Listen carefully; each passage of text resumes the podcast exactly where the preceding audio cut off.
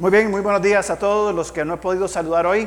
Es una alegría verlos como cada mañana y nos disponemos a abrir la palabra de Dios eh, ya en el último tema que tiene que ver con el Espíritu Santo, que eh, ya vamos a ver de qué trata hoy, porque continuaremos, Dios lo permite, la próxima semana. Ya empezaremos el tercer punto de nuestro proceso ministerial, que es servir al mundo. Así que vamos a hablar durante dos meses de lo que implica servir al mundo.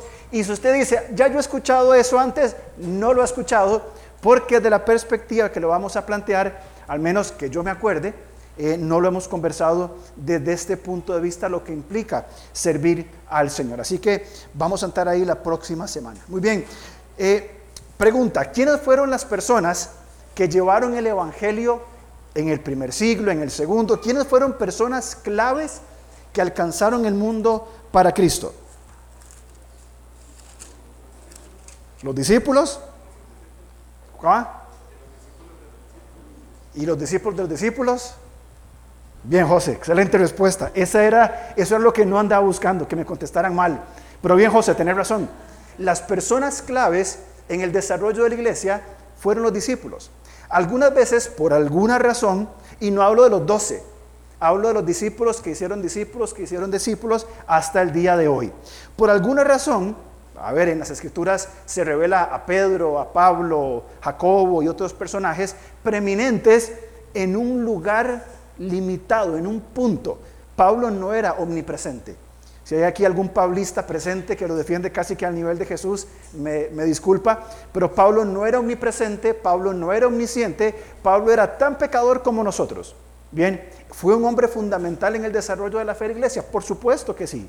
Tan importante que el Señor lo usó para escribir al menos 13 cartas del Nuevo Testamento. Pero ¿quiénes fueron claves en la expansión del Evangelio en todo el mundo hasta el día de hoy?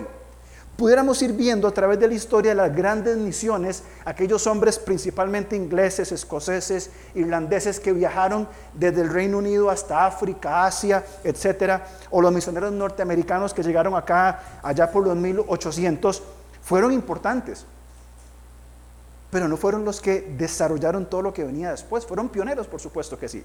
Si usted lee Hechos capítulo 8, versículo 1, dice que los discípulos fueron esparcidos por Judea, Samaria y hasta lo último de la tierra. Esos son algunos locos, como por ejemplo este Felipe, iba caminando y dijo, ¿y si entramos en Samaria? ¿Que es prohibido para los, para los judíos? Entremos, a ver qué pasa. Y entraron en Samaria. Otros se fueron y hablaron solamente a los griegos. Pero ¿quiénes fueron? No sabemos, no conocemos sus nombres. Bueno, cada una de estas personas fue importante en la expansión del Evangelio en su contexto, eh, contexto, inmediato y local. Con las muchas o pocas personas que tuvieran contacto, estos discípulos, que antes fueron discípulos y ahora están haciendo discípulos y estos hacen discípulos, bien, son las personas, y déjeme cambiar la expresión, somos las personas responsables y, claves para llevar el Evangelio a otras personas. Para eso el Señor nos ha dotado con dones espirituales. Y es el último tema que vamos a hablar en esta serie del Espíritu Santo, es que Él nos da dones espirituales. Y estos dones espirituales necesariamente están en función con el servicio de Dios. Es decir, Dios nos da dones espirituales, ya vamos a ver a quién. Estos tienen que ver con el servicio a Dios, bien. Y dice la Biblia que todos los creyentes tienen por lo menos un don espiritual. Y ese don, mi querido y amadísimo hermano, es necesario que funcione en el cuerpo de Cristo. Aunque usted no lo crea.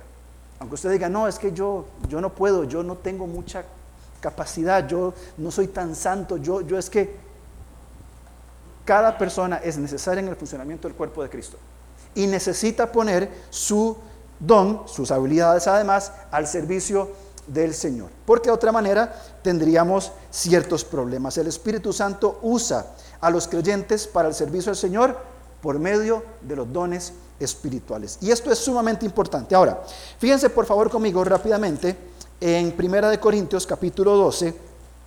Vamos a leer algunas ideas muy puntuales en cuanto a esto. Nada, eso es solamente manera de introducción, por supuesto. Capítulo 12 de Primera de Corintios, dice Pablo, no quiero, hermanos, que ignoréis acerca de qué? De las cosas neumáticas, de las cosas del Espíritu, bien, de las cosas que tienen que ver con el Espíritu Santo. Bien, capítulo 13, versículo 1, se lo voy a parafrasear. No quiero, hermanos, que ignoremos sobre el amor. Versículo 1 dice, si yo hablase lenguas angel humanas y angélicas y no tengo amor, vengo a ser como metal que resuena o címbalo que retiñe. Y si tuviere profecía y entendiese todos los misterios eh, y toda ciencia y tuviese toda la fe de tal manera que trasladase los montes y no tengo amor, nada soy. Y si repartiese todos mis bienes para dar de comer a los pobres, y si entregase mi cuerpo para ser quemado y no tengo amor, de nada me sirve. ¿Qué dice Pablo aquí? Capítulos 12, 13 y 14 están conectados. Es un mismo tema. Bien, las cosas espirituales. No quiero que ignoren, dice Pablo, los asuntos que tienen que ver con los dones espirituales. Luego dice, no quiero que ignoren los asuntos que tienen que ver con el primer mandamiento de amar de tener amor. Y capítulo 14, si lo puedo decir de otra, de otra manera, dice el versículo 1, seguid el amor y procurad los dones espirituales, pero sobre todo que profeticéis, porque el que habla en lenguas no habla a los hombres, sino a Dios, pues nadie le entiende, aunque por el Espíritu eh, hablan misterios. Pero el que profetiza habla a los hombres para edificación exhortación y consolación. Y podría decir, no quiero hermanos que ignoréis acerca de la importancia de llevar la palabra de Dios. Entonces, Pablo va a decir tres cosas. No ignoren los dones espirituales, no ignoren la preeminencia del amor y no ignoren la responsabilidad de llevar la palabra de Dios a otros. Ahora, cada uno de nosotros hemos recibido un don. Y nosotros hemos recibido este don para administrar, para desarrollar y ejecutar. ¿A qué me refiero? Recibimos el don cuando, a la hora de, creer por la fe. Bien, somos responsables de administrarlo. Dios nos dio un tesoro en nuestras manos que tenemos que administrar. Y entra ahí entonces el rol de cada creyente de decir, Señor, estoy dispuesto para administrar lo que me has dado y lo voy a poner a tu servicio. Sin embargo, es necesario desarrollarlo. Por ejemplo, una persona que tenga el don de enseñanza tiene un don del Espíritu, pero si no se sienta concienzudamente a abrir la palabra de Dios, estudiarla, a leer y educarse y prepararse y continuar estudiando, ¿con qué fundamento va a desarrollar su don? A menos que la asumamos que es que Dios va a dar una revelación ahí, el estilo, ¿verdad? Que no lo va a hacer así. Bien, a eso hablamos de desarrollar y por supuesto de ejecutar. La responsabilidad que tenemos nosotros de desarrollar esto. Ahora, Pablo nos habla de esto en Efesios. Vamos por favor a Efesios capítulo 4, en esta carta que cada día me gusta más eh, y realmente es bien interesante. Eh, Pablo en Efesios nos va a decir básicamente, de modo sencillo, es una carta circular. Es decir, no, la carta no fue enviada probablemente a la iglesia en Éfeso, sino que se envió a diferentes iglesias. Bien, y muchas iglesias recibieron esta carta universal, una carta muy amplia en cuanto a la vida cristiana. Bien, el sentido principal tiene que ver con la unidad de los creyentes, al menos en el capítulo 4. Bien, y lo he dicho muchas veces, solamente que lo recuerdo. Capítulos 1 al 3 nos responde la pregunta, ¿quién soy en Cristo? Es decir, me va a decir, me va a dar mi identidad. Yo soy un hijo de Dios. Bien, y capítulos 4 al 6 lo que nos enseña es, o responde la pregunta, ¿cómo debo vivir? Puesto que soy un hijo de Dios, ¿cómo debo de vivir? Entonces, 4 al 6 me va a decir cómo yo debo vivir, cuál es el, el ejercicio en el cual yo debo desarrollarme. Leemos 4, 1 al 6 de Efesios. Dice Pablo, yo pues preso en el Señor, os ruego que andéis como es digno de la vocación con que fuisteis llamados, con toda humildad y mansedumbre soportándoos con paciencia los unos a los otros en amor, solícitos en guardar la unidad del Espíritu en el vínculo de la paz, un cuerpo, un espíritu, como fuisteis también llamados en una misma esperanza eh, de vuestra vocación, un Señor, una fe, un bautismo, un Dios y Padre de todos, en lo cual, el cual es sobre todos y por todos y en todos. Bien, Pablo comienza diciendo dónde escribe la carta. Pablo está preso. Bien, y desde, esa celda húmeda, fea, incómoda, Pablo escribe esto. Y él nos ruega que dice, y, usa una palabra muy importante que le hemos mencionado muchas veces, andar. Os ruego que andéis. ¿Se acuerdan qué significa andar? caminar alrededor de. Es decir, poner un centro en nuestra vida y que nuestra vida gire en torno alrededor de ese centro. Usualmente nuestra humanidad caída tiende a ponernos a nosotros en el centro y que el mundo gire alrededor nuestro. Pablo dice, no, sálganse ustedes del centro y caminen, muévanse alrededor de la altura de la vocación. Cuando hablamos de vocación es lo que profesamos, es a lo cual de lo cual participamos. Literalmente estamos hablando, cuando hablamos de, de vocación, invitar urgentemente a alguien aceptar las responsabilidades para una tarea en particular, lo que implica una nueva relación con, lo, con el que hace el llamado. Cuando hablamos de profesión, hemos recibido un llamado de Dios para decir, a ver, ¿usted es creyente? Sí, ok, papito, hay algunas cuantas responsabilidades que como creyente usted tiene que aceptar. Cosa que a nosotros como iglesia muchas veces pensamos que ser hijo de Dios es, soy el hijo del rey, así que yo me tiro panza para arriba y que, y que todo, pues que todo el mundo gire alrededor mío. Pero ser creyente implica una responsabilidad, muchas responsabilidades, en función de la posición que tenemos nosotros ahora en Cristo. Una de estas responsabilidades es esta profesión, esta vocación, este desarrollo del llamado que Dios nos dio. Y aquí Pablo va a explicar cuál es una de mis responsabilidades siendo hijo de Dios. Bien, ¿qué implica esta vocación? Lo que recién leímos en los versículos 4 eh, al 6. Lo pongo aquí en la nueva traducción bebiente. Sean, esto es lo que implica responder al llamado de Dios. Nueva traducción viviente, Efesios 4, 3 al 4 dice, sean siempre humildes y amables, sean pacientes unos con otros y tolérense las faltas por amor. Hagan todo lo posible por mantenerse unidos en el Espíritu y enlazados mediante la paz. Amados, esto no es una frase eh, ah, motivacional bonita. No es para imprimirlo y ponerlo en Pinterest o ponerlo a fondo de pantalla de mi computadora. Bueno, puede hacerlo, por supuesto que sí. Pero no es una frase motivacional. No son palabras bonitas de alguien que se le ocurrió escribirlo. Es la respuesta que como creyentes debemos dar al llamado que Dios nos hace puntualmente hablando del, concepto de los dones espirituales y el servicio al Señor.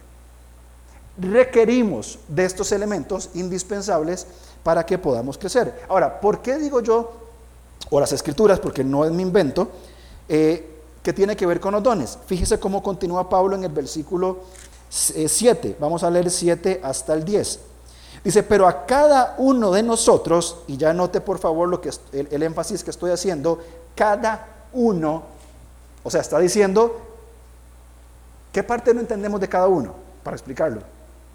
Individualmente, cada persona de nosotros.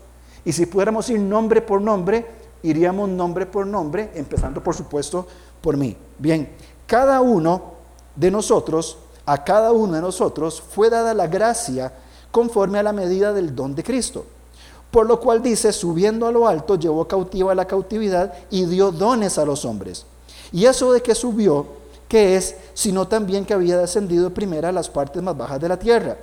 El que descendió es el mismo que también subió por encima de todos los cielos para llenarlo todo. Bien, en este, en este contexto, Pablo está citando Salmo 68, 18, de que dio dones a lo eh, que, eh, a ver, dice que Subiendo lo alto, llevó cautivo a la cautividad y dio dones a los hombres. Parte de la obra de Cristo, y lo podemos leer en un segundo, o lo vamos a leer en primera Pedro en un segundo, cuando Cristo muere y resucita, Él desciende a los infiernos. Bien, y en este descenso, la Reina Valera usa una palabra que es predicar. Y algunos han querido decir, bueno, Jesús fue darle una segunda oportunidad a aquellos que estaban condenados. Y no es así. La palabra predicar tiene que ver con proclamar una victoria. Es decir, este descenso es vencí. Igualmente cuando, Él asciende a los cielos, por supuesto, Hechos capítulo 1, eh, versículo 11 creo que es, Él asciende, dice, todo lo llena. Bien, vamos a Pedro, por favor, primera Pedro 3:18. Dice, porque también Cristo padeció una sola vez por los pecados, el justo por los injustos, para llevarnos a Dios siendo la verdad muerto en la carne, pero vivificado en espíritu, en su resurrección, en el cual también fue y predicó a los espíritus encarcelados, los que en otro tiempo desobedecieron cuando una vez esperaba la, paciencia en días de Noé, mientras se preparaba el arca en los cuales pocas personas, es decir, ocho, fueron salvadas por agua. El bautismo que corresponde a esto ahora nos salva, no quitando las inmundicias de la carne, sino como la aspiración de una buena conciencia hacia Dios por la resurrección de, Jesucristo, quien habiendo subido al cielo está a la diestra de Dios y a él están sujetos ángeles, autoridades y potestades. Esta obra de Cristo en la cruz, cuando él desciende y proclama su victoria, asciende a los cielos y está simplemente esperando para volver, tiene que ver con este versículo 22, la parte final, al que están sujetos ángeles, autoridades y potestades. Cristo por su obra, bien, reclama toda la autoridad que le pertenece. Y en esa autoridad Él hace algo muy simbólico, muy interesante, que es dar dones a los hombres. Fíjense el comentario de Samuel Pagán en cuanto a esto. Lo leo para ustedes. Dice, la referencia que el Señor, que el Señor subió a los montes, eh, de acuerdo al texto en Pedro, dice, y recibió dones de los hombres, que posteriormente se aplica a Cristo, según la teología paulina, Efesios 4.8, el texto que estamos leyendo, alude a la costumbre antigua de los reyes vencedores que subían a las cimas de las montañas, llevando con ellos algunos enemigos presos para que se reconociera su triunfo y para recibir el tributo o botín de guerra. Este texto que Pablo, y volvamos por favor a Efesios capítulo 4, este texto que Pablo cita aquí del Salmo 68 y que Pedro confirma, en, su carta tiene que ver con esta, o más bien se ilustra de esta manera, cuando el Señor victorioso asciende, proclama su victoria, reclama su autoridad y en este momento Él tiene la, la capacidad, la autoridad de decir, cada creyente va a recibir una parte de ese botín. Van a ser estos dones, bien, que no van a ser para sentarse y van a gloriarse, sino para anunciar el Evangelio o para ser parte de la misión de Dios. Entonces, fíjense cómo continúa el versículo 11. Es una dinámica muy importante. Dice, y él mismo constituyó a unos apóstoles, a otros profetas, a otros evangelistas y a otros pastores y maestros. Bien, esta es la dinámica que el Señor establece para el funcionamiento, para el servicio de Dios. El Señor con su victoria da dones, habilidades a los hombres para que estos se incorporen a la misión de Dios y sean aquellos instrumentos que van a edificar y preparar a otros. Entre estos casos, o en estos ejemplos, él menciona cuatro, que ya los vamos a ver en, un momento. Pero quiero ver algunas dinámicas importantes de, este pasaje. Fíjense, primero, la obra de Dios se desarrolla a través de cada creyente en, en el cuerpo de Cristo. Primera Corintios 12 habla que somos un solo cuerpo. Bien, y todos tenemos parte ahí. Segundo, el creyente ocupa un lugar único, necesario y en compañerismo de otros. No se debe renunciar. Cuando alguno de nosotros, hermanos, renunciamos a nuestra eh, posición en el cuerpo, el cuerpo se duele, el cuerpo se resiente, el cuerpo se desgasta.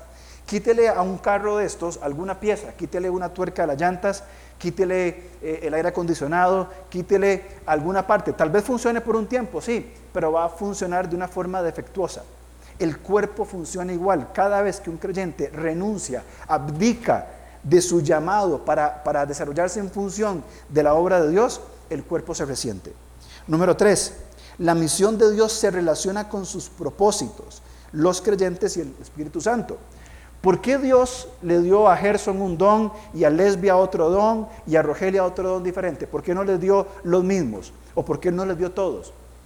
Porque Él tiene un propósito particular para cada uno de nosotros, que va en función del desarrollo de la misión de Dios.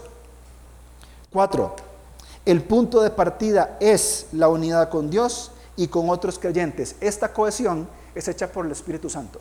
Bien, que aquí en iglesia no sé cuántos somos ahora, 60, 70, no lo sé, lleguemos a una unidad de mente desde nuestras diferentes perspectivas, lo cual es muy sano, bien, solamente lo puede hacer el Espíritu Santo, nadie más lo puede hacer.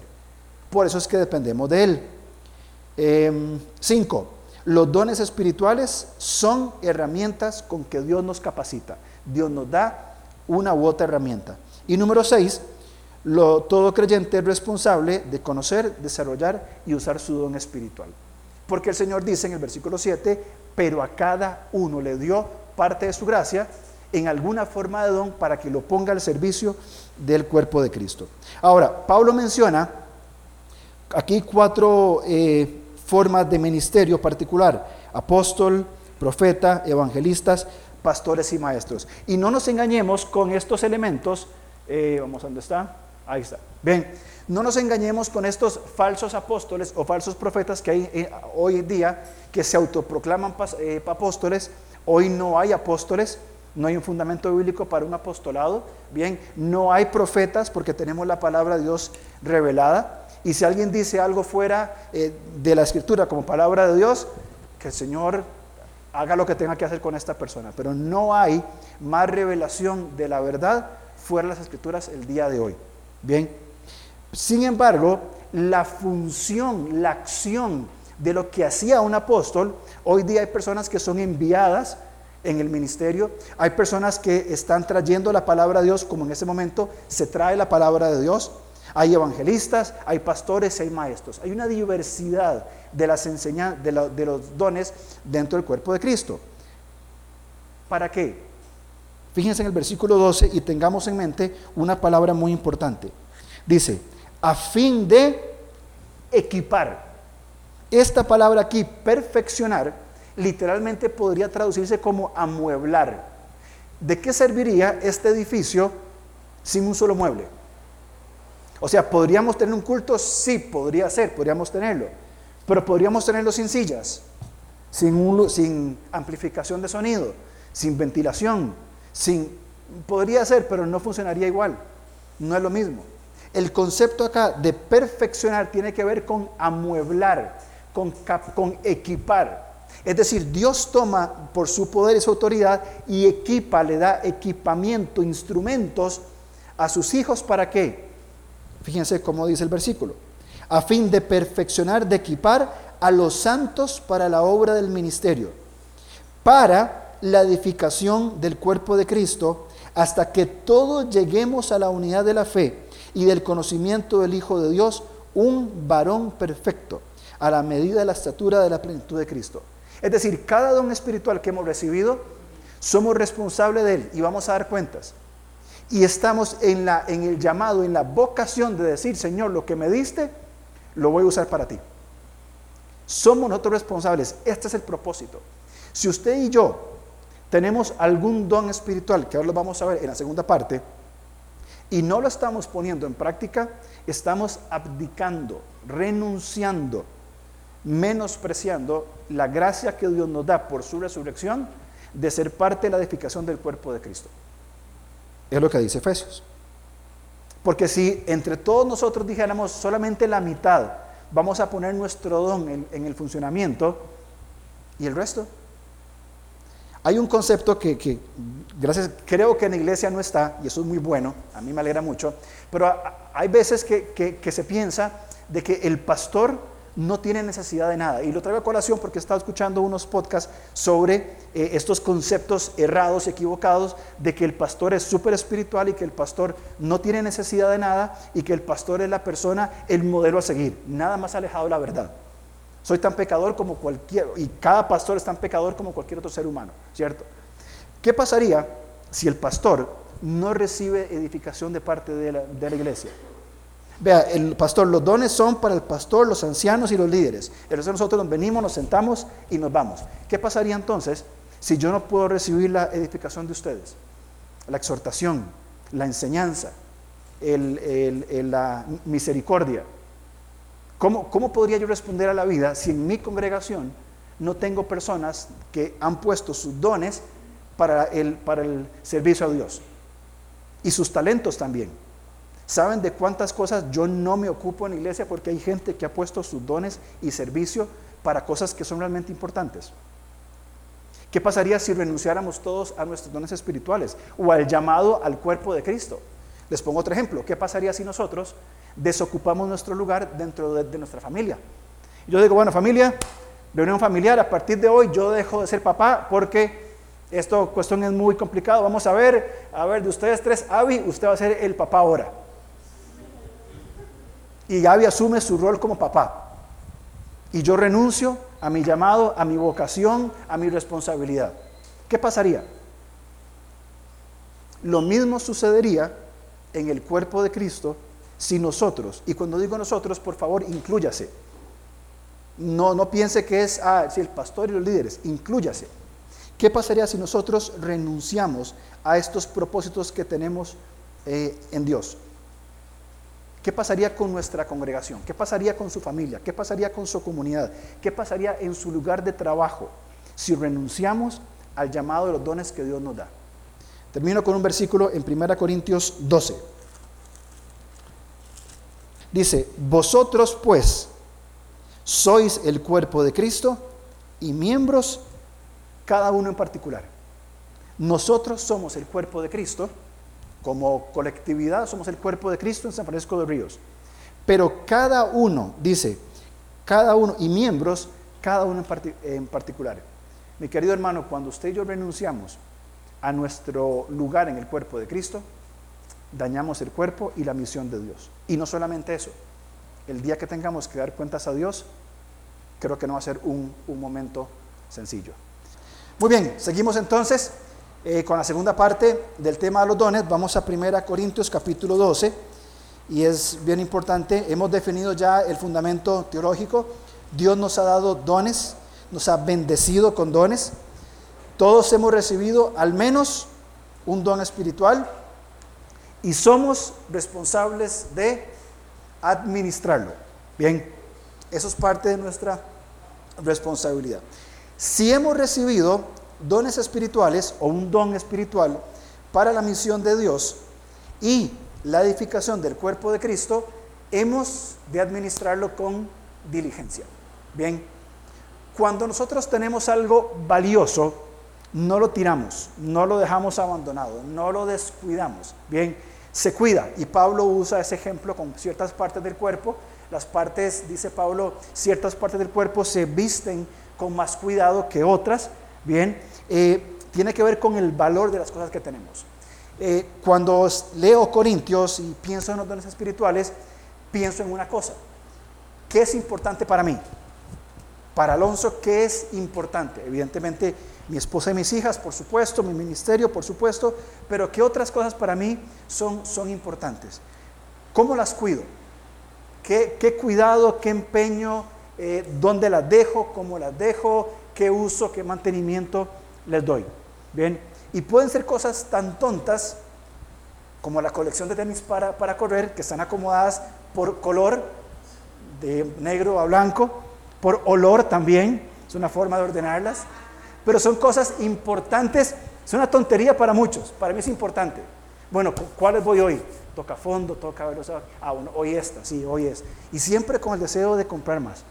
¿Cómo, cómo, cómo se cuida lo que es importante para uno? Le dedica tiempo, un lugar, desarrollo, investigación. Bien, y yo lo comparaba mucho con el tema mío de, correr. ¿Cuánto tiempo le dedico a correr, a preparar, eh, a, leer? Me, gusta leer artículos para correr. bastante tiempo. ¿Cuánto tiempo le dedicamos nosotros a cuidar el don que Dios nos ha dado? Y alguno va a decir, no mucho porque ni siquiera sé cuál es. Bueno, eso es un serio problema. Sería un serio problema.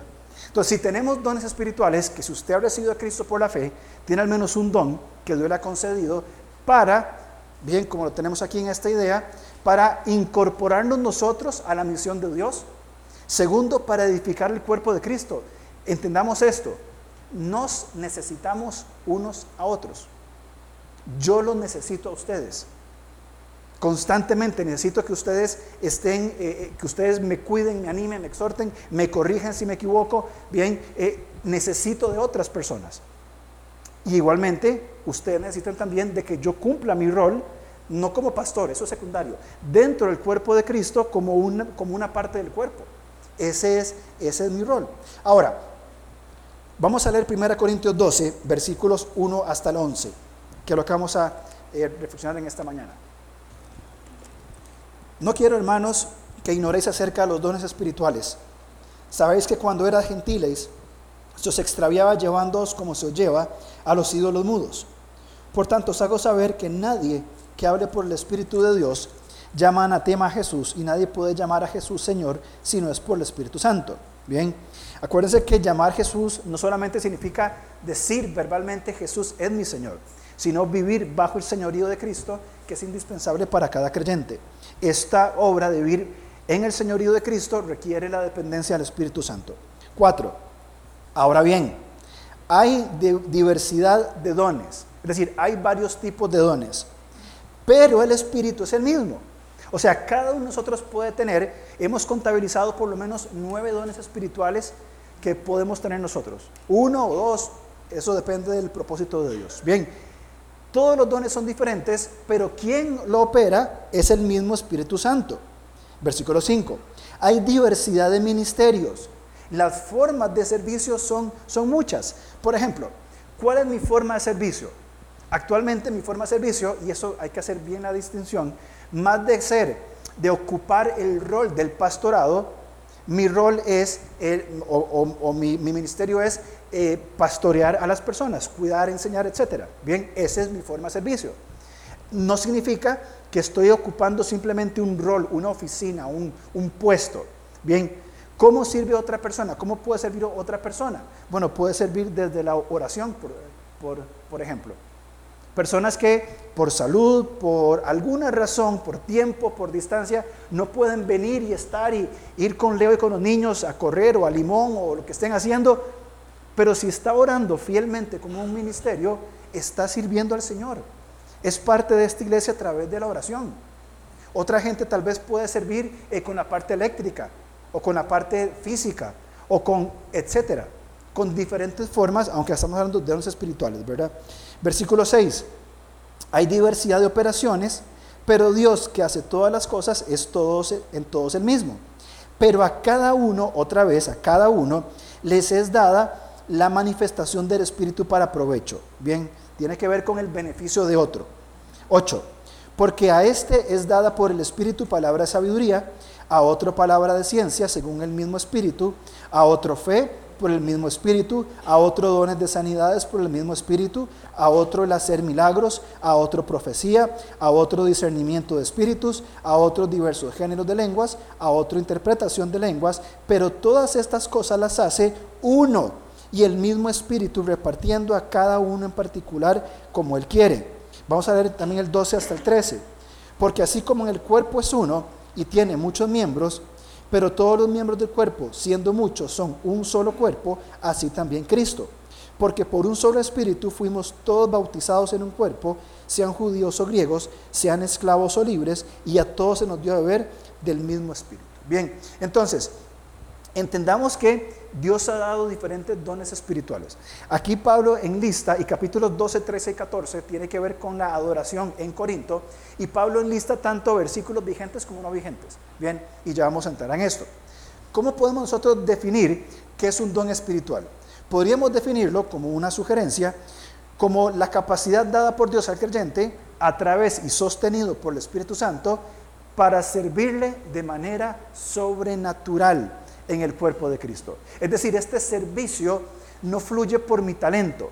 ¿Qué quiero decir? Si aquí hay un, maestro, bien, que da clases en, primaria en una escuela, no significa que va a tener eh, el don de enseñanza, por ejemplo. O si una persona estudió cierta carrera en universidad y tiene cierta similitud con algún don espiritual, entonces no, porque es de manera sobrenatural. Bien, estamos hablando de las cosas espirituales, cosas que pertenecen al Espíritu y que la hacen cada creyente. Entonces definimos como un servicio sobrenatural. Cuando un creyente está poniendo en práctica su don, por ejemplo, la exhortación, bien, la misericordia, esa misericordia, y ya vamos a ver rápidamente, significa esa persona que tiene una capacidad dada por Dios para aplicar misericordia a un miserable a una persona que está padeciendo, sufriendo, tiene la empatía, las habilidades blandas, el corazón, el tacto, las palabras, de colocarse gentilmente a esta persona y aplicar de misericordia para que esta persona sea edificada y sostenida en el cuerpo de Cristo. Otro se va a acercar y a decir, ¿de por qué llora? ¿Qué le pasa? Evidentemente no tiene esa habilidad dada, dada por Dios. ¿Me explico? Entonces son elementos sobrenaturales que cada creyente ha recibido por, y es sobrenatural por la operación del Espíritu Santo, como leímos en cada creyente. Por eso es un ministerio fundamental dentro del Espíritu Santo y el cuerpo de Cristo. Su propósito es edificar el cuerpo de Cristo en amor. Efesios 4:15, creciendo eh, eh, o edificándonos en amor. Bien, cada don no está ni para beneficio personal, ni para ganancia, sino para edificación de la otra persona. Yo no voy a obtener ningún beneficio por la aplicación de mi don más que la bendición, la seguridad, la paz de que Señor lo que me diste lo puse a tu disposición. No tiene que ver con mi ganancia. Si tengo este don, tengo esta posición, si tengo este don, me van a reconocer. Si, no pasa jamás por ahí. Muy bien. Este regalo de gracia se recibe en el momento de creer. Cuando usted puso su confianza en Cristo y nació en el Espíritu, bien, el Señor puso o le dio a usted un don para administrar. Y el Espíritu Santo, en uno de sus tantos ministerios, nos confiere uno o más dones. Bien, e, evidentemente creo que nadie va a tener todos los dones. Eh, un amigo mío decía que Pablo tenía todos los dones. Eh, no sé si fue amigo de Pablo o qué, ¿verdad? Pero no tenía eh, todos los dones, evidentemente. Muy bien, ¿qué podemos ir mencionando? Porque también entra el asunto de los talentos. Hay personas que tienen talentos bien aprendidos o naturales, adquiridos, bien, por ejemplo, el talento de la música, de la creatividad. Bien, la música y yo solamente para escuchar. No tengo el talento. Erwin tiene el talento dado por Dios, no es un talento que lo pudo haber desarrollado de la manera que quiso. Bien, es un talento, sin embargo, toma el talento y lo utiliza para el Señor. Pero no significa que sea un don espiritual, es decir, no, no inventamos dones espirituales de nuestras habilidades dadas. Bien, eh, el don nace de Dios, Dios lo pone en cada creyente, mientras que el talento, la música, el deporte, la creatividad, el arte, la cocina, bien, viene con parte de nuestro intelecto, de nuestra construcción y todo nuestro desarrollo, eh, viene el talento. Eh, el don se da en el segundo nacimiento, muy bien, cuando creemos en Cristo, mientras que el talento es algo que traemos ya eh, heredado, bien, es parte de, de, nuestra, de nuestro crecimiento. Por ejemplo, mi familia tiende mucho a cocinar. Por ejemplo, tengo dos tíos chef, mi hermano es chef, mi mamá la mejor cocinera del mundo, y no, y no es un cliché, es de verdad, pregúntale a mi esposa. Y después viene mi esposa y se lo he dicho a ella y ella lo acepta gustosa. Bien, pero es parte, ese, ese gusto de, cocinar, comer, todo esto, es algo aprendido. Crecí, crecí viendo a mi mamá, a mis tíos, mi hermano, eh, en este mundo de los chefs y de, la, de cocina. Muy bien, formas de recibir por gracia en el Espíritu y evidentemente este, es una herencia o una adquisición eh, intelectual los talentos. Ahora, ¿cuáles son los dones que podemos encontrar en las escrituras? Particularmente nosotros como iglesia creemos que hay ciertos dones que ya no están vigentes, que ya no son operativos, porque fueron necesarios en el desarrollo de, eh, del primer siglo, por lo menos, de la iglesia donde no había palabra de Dios revelada, o el canon no estaba, perdón, corrijo eso, donde el canon no estaba completo, bien, donde estaba comenzando y había que tener ciertas acreditaciones para comprobar que ciertas personas eran enviadas por parte de Dios.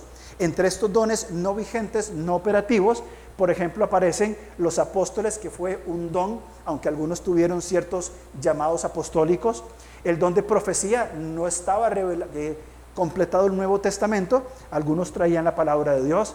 Eh, milagros como señales, en la introducción a los hebreos se hablaba, perdón, en Hebreos capítulo 2 se habla de las señales hechas por los profetas, de los apóstoles, como un fundamento, bien, de la obra de la iglesia. Las lenguas e interpretación de lenguas, bien, que era una práctica de una persona en un mundo donde se hablaban una cantidad incontable de idiomas, como una señal una persona al frente comenzaba a hablar en un idioma desconocido, como si yo en este momento comenzara a hablar árabe, un idioma que yo no conozco, y se levanta otra persona que no habla árabe y comienza a traducir. Era la dinámica de las lenguas en aquellos tiempos, hoy la práctica es muy diferente a lo que era en la Biblia. Y otros tipos de dones que por la falta del canon, por el inicio de la iglesia y la acreditación de algunos hombres en el ministerio, bien, hoy creemos que no son operativos, no están vigentes, no están funcionales. Bien, pero sí que hay otros que son importantes porque son parte del desarrollo de la iglesia de hoy.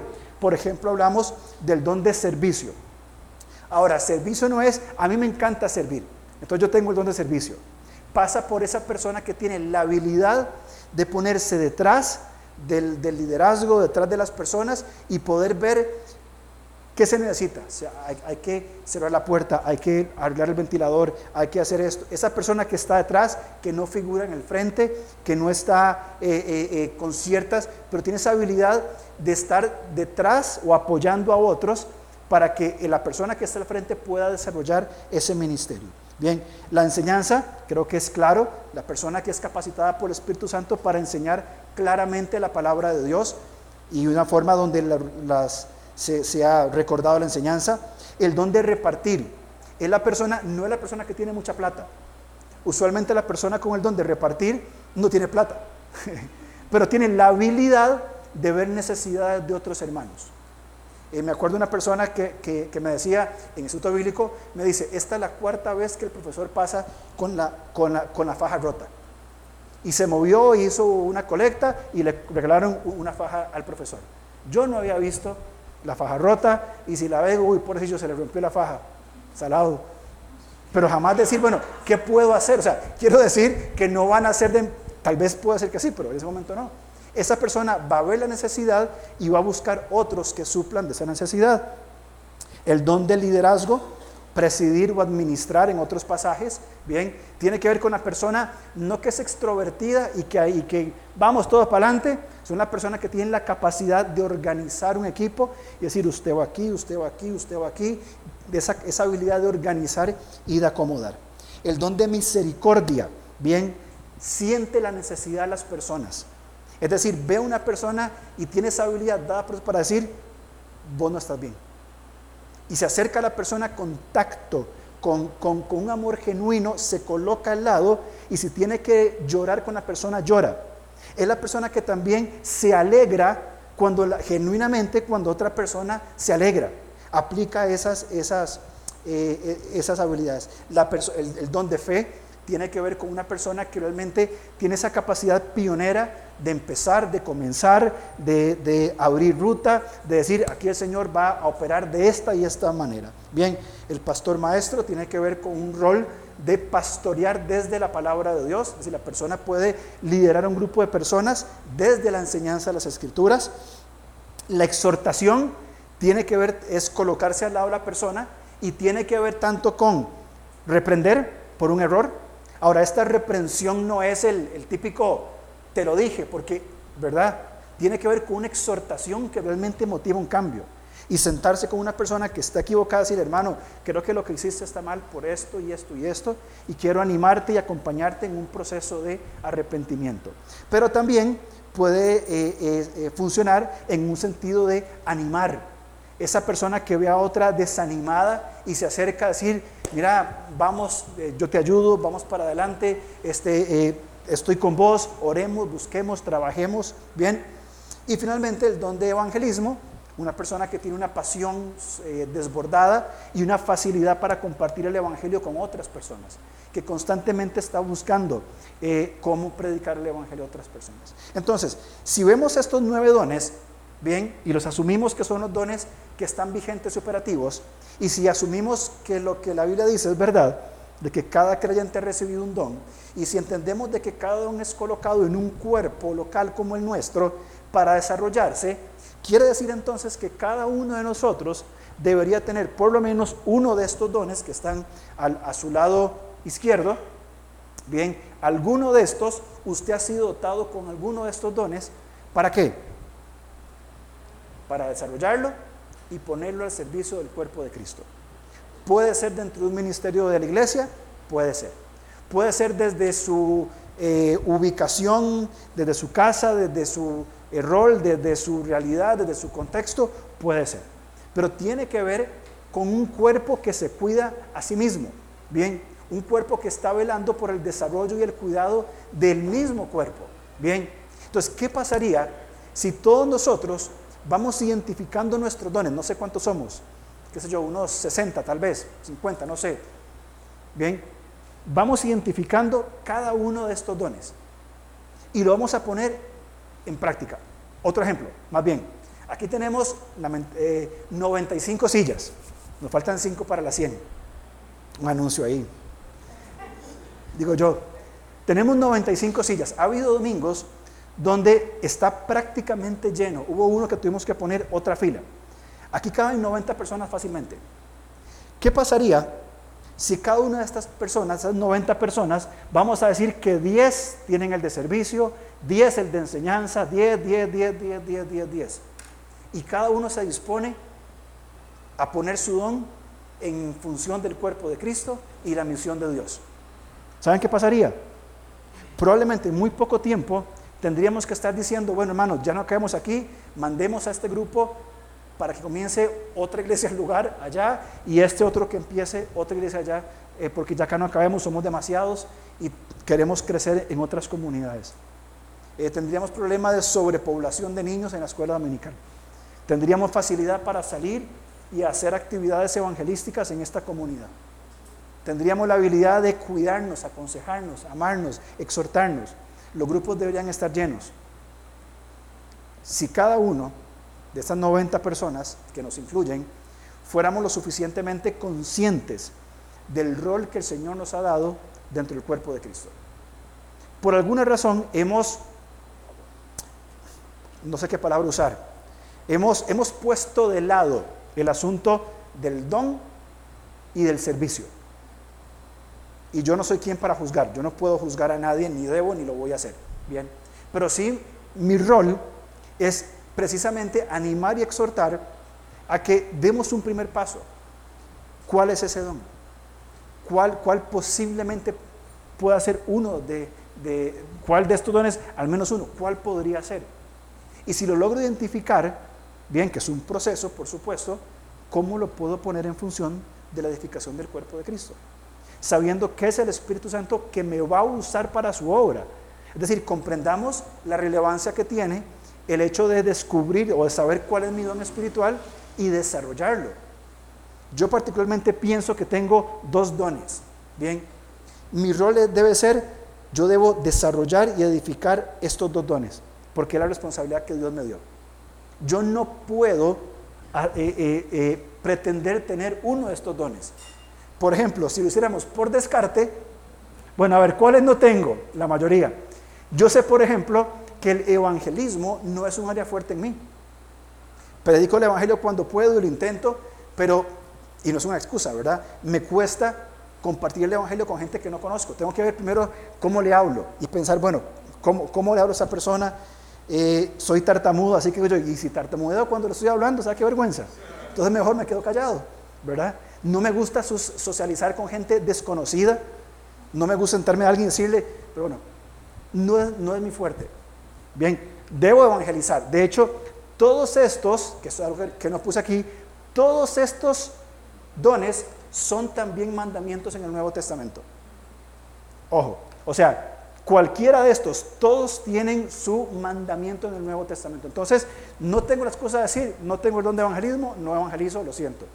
Yo estoy mandado a evangelizar. Ahora, ¿qué me dice Dios? Ve a ver cómo hace.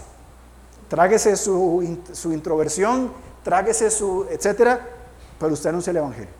Esa es mi responsabilidad ante el Señor. Bien, pero si vamos reconociendo cómo el Espíritu Santo me podría usar, sería por supuesto que un gran avance. Que hay otra forma de organizarlos con los versículos donde podemos encontrar cada uno de estos dones. Usted puede descargar la, la presentación para que los tenga. Bien, termino entonces con un par de cosas muy puntuales sobre dones espirituales. ¿Quién? ¿Quién da los dones espirituales, el Espíritu Santo bajo la superintendencia de Cristo, 1 Corintios 12:9. Es Él quien da los dones a cada creyente. ¿Cuándo los da? En el momento de creer. Ahí somos capacitados ya. ¿Qué es lo que se nos da? Una capacidad sobrenatural para servir al Señor. Algo que no nace de mí. ¿Cuántos? Por lo menos uno dos, tres, no sé, los más privilegiados tendrán cuatro, no, lo sé, no lo creo, pero al menos uno. Y quedémonos tranquilos con uno, desarrollémoslo. Bien, ¿qué hacer? Uno, informémonos. Yo tengo mucho material sobre los dones, se los puedo compartir, me mando un mensajito, yo le mando un PDF, tengo un documento como de 25 páginas, encantado se lo mando. Bien, estemos informados. Si hay algunos cuantos, y esto se me acaba de ocurrir, espero no, no estar metiendo la pata, si hay algunos cuantos que dicen, bueno, juntémonos y hablemos más de dones, podemos coordinar alguna llamada por Zoom, un par de dos, tres días, y podemos ir compartiendo cosas más puntualmente sobre esto. Bien, dos, estemos dispuestos. ¿A qué? A servir. Hermanos, esto lo digo con mucho amor, pero usualmente sirven las mismas personas en, una, en la mayoría de iglesias. Y muchos otros simplemente sigo. Bien, quiero animarlo, exhortarlo con todo amor de que busquemos en qué forma, desde mi realidad, yo puedo servir al Señor a través de mi iglesia local, para edificación del cuerpo de Cristo. ¿Qué puedo hacer? ¿Qué don tengo? ¿Qué habilidad tengo? ¿Cómo puedo participar de estos dones? Implica estar dispuesto.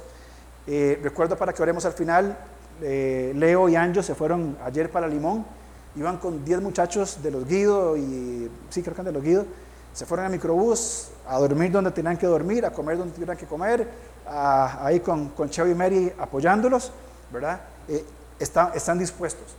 En, estas dos, estos dos días de ir y servir con el calor, van a ver su corazón, sus, su, deseo de, de, servir. Número tres, estemos observando, bien, eh, en qué área soy efectivo, en qué área me es fácil, en qué área disfruto, en qué área tengo, fruto, bien.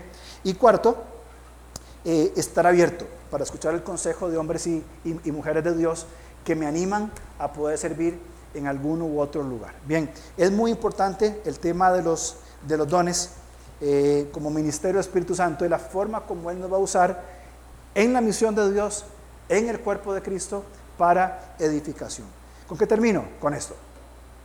Un día estaremos delante del Señor, ¿bien? Y vamos a dar cuentas de, de nuestra vida, ¿bien? No para salvación, por supuesto que no, ya somos salvos por la obra de Cristo, pero sí vamos a rendir cuentas delante del Señor.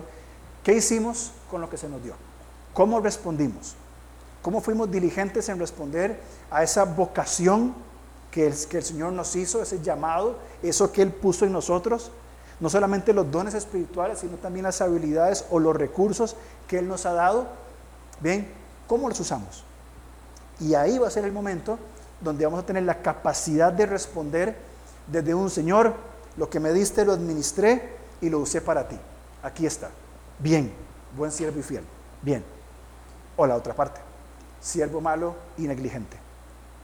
¿Sabías que soy un hombre que recojo donde no sembré? ¿Sabías?